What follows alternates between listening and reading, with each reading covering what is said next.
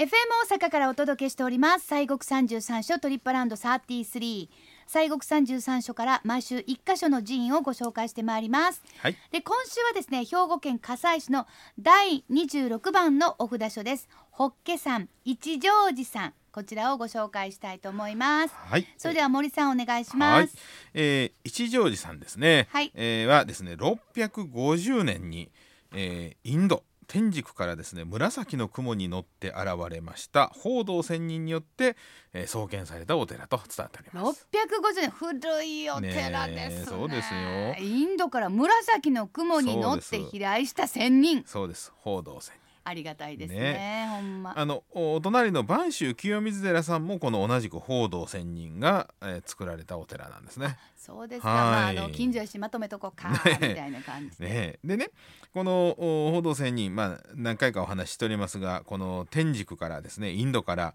観音さんのお像とお仏様お釈迦様のお骨お仏舎利と鉄髪というねあのちっちゃな、えー鉢なんですわ。あはいはい、これを持って、えーこれだけを持ってあのインドからピャーッと飛んできはった人やと。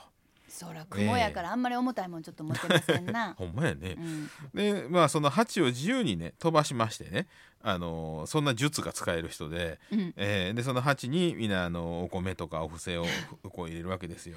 えほんでぼーっとしたらピャーっとお鉢がピューってくるんですそうか、お鉢が回る人ですが。で飛髪の術というねあね。飛ぶ鉢ですねはいはいはいでそれでまああのおこう苦しんでいる民をおその鉢によってまあ救うたということで。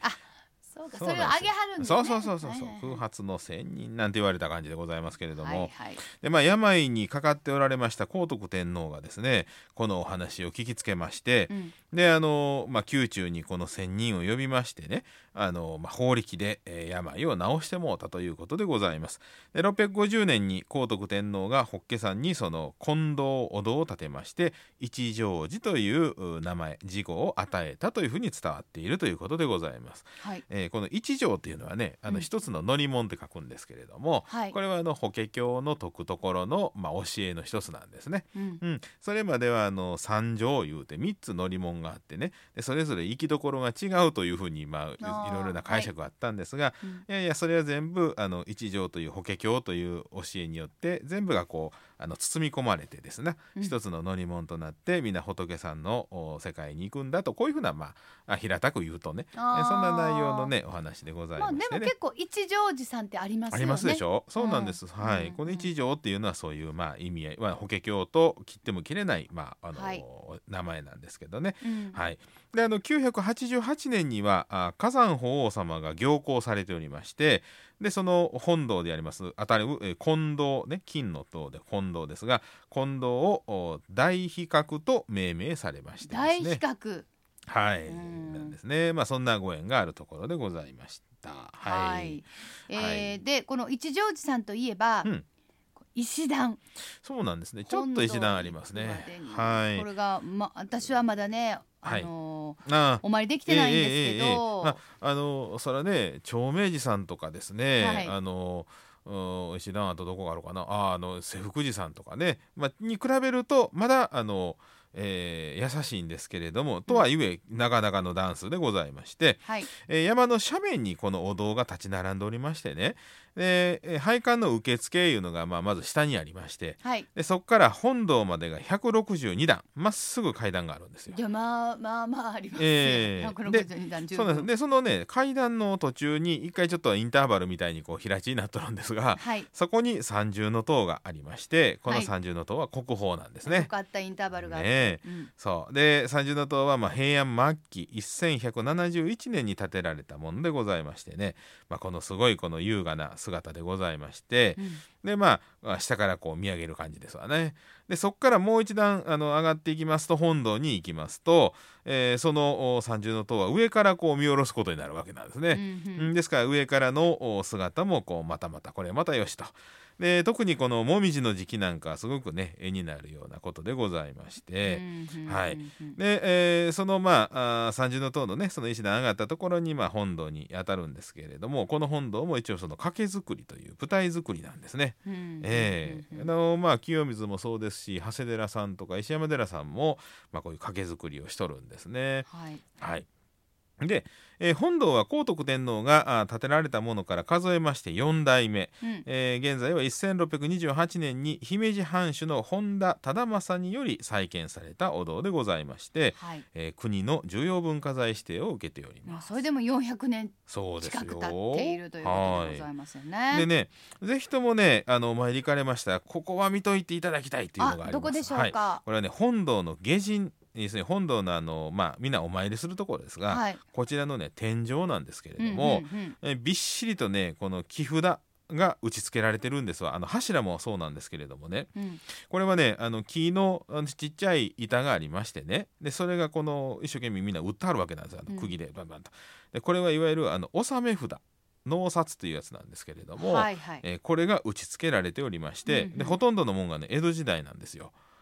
ええであのまあむか前にお話ししましたけれどもお参りを来たよっていう印をですねみんな要するにどこそこ何名来たっていうような感じの,お、えーそのお札をですね、えーお寺のそこに打ち付けてたんですねお堂の柱にですね。はい。でも昔それは清水にもあったんですが、はい。まあもう今は全部取ってしまってますけれども逆にあのうん打ち付けたらあの捕まってしまうんですけどね。文化財保護法でね。はいはいでまあそんなんで、あのー昔のそういう姿が残っているのは実はそんなにないんですね。ああそうえですね。えですからそういう意味では、ええ貴重なんです。うんでそのまあ札を打つということであの札書とか、はいはいはいえー順打ち逆打ちという言葉がまあ出てくるんですが、うんうんまさにその札書という名前のゆえんのですね木札があー今現在も江戸時代のものがそのままになっているんでね、うんこれはまあ行かれたらあの見物というと怒られますけれども、うんあの見逃しちゃいかんところでございますね。まあ迫力でしょうね。はいねそうですねうんうんまあ巡礼の歴史をね、えー知る上でも大事なところでございますいや。もうほんまに時代はちゃうけど、同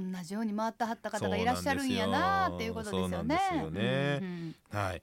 で、えーご本尊様は小観音さんでございまして秘仏でございます。ご会長は不定期でございまして、えー白鳳時代のお観音様ということで国の重要文化財指定に、えーされているということでございます。でまあ伝説としましてこの報道仙人がインドから持ってこられた観音様というふうに伝わっているということでございます。はあはいまあどちらにしろありがたいもんですね。ねえ本当に。でまあその三重の塔あとは大比較、はいねでしたねと呼ばれている本堂以外に、まあ、やっぱり他にも見どころがあると思うんですがいかがですか、はい、えー本堂の裏手にですね御宝堂妙見堂弁天堂というお堂がございまして、えーいずれも重要文化財指定ということでございます。で本堂からさらに登ったところにですね奥の院がありまして、えーそこらそこにはですね報道仙人をお祭りします海山堂も、まあ、あるということでございますけどちょっとねさらに奥の方ということでございますけどね。はいえー歴史のあるお札所です、はい。ということはたくさんお宝が時報があるんでしょう、どうですか？たくさん持ってはる感じですかね、はい、あのこちらはですね、えー毎年4月の4日と11月の5日に、えー公開されている、まあ、宝物館があります、えーちょうどねこの間、10まあ、終わっちゃったわけでございましてえーちょっと残念ですが、うんうんうん。えー白鳳時代に作られましたお前立ち本尊の小観音様と、うん。えー報道仙人の木像など数々の時報が収容されております。はい。えー定例のお拝観日以外にも、えー希望のお2週間前希望日の2週間前までに往復はがきか、えーファックスで事前予約をしますとお,、まあ、お参り見学することができると拝観できることができますと。はい。で、えー宝物館のお入館料はあ別途500円が必要ということでございますけれども、うん。まあですからちょっとね、あのー拝観のこの定例拝観の以外2週間前までにね、あの予約を入れていただいて、うん。まあお寺のおご都合もありましょうし、はいちょっと確認をしていただくということでございますね。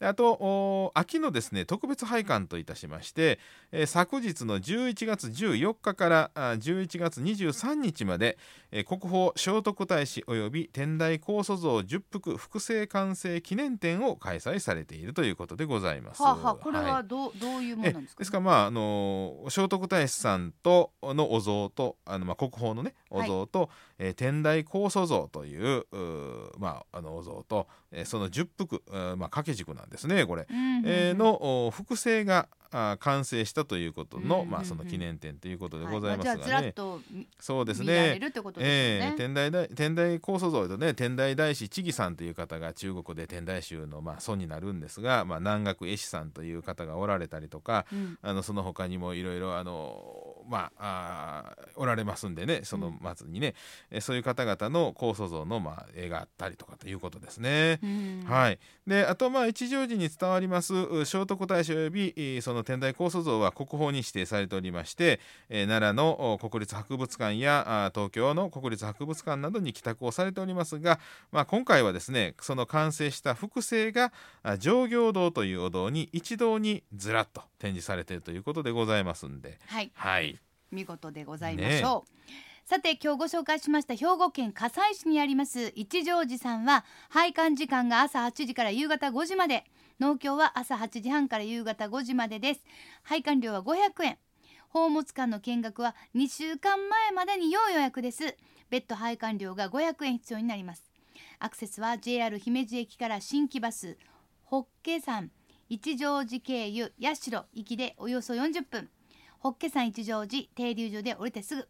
車の場合は山陽自動車道の加古川北インターチェンジからおよそ5キロです。駐車場は500台料金は300円となります。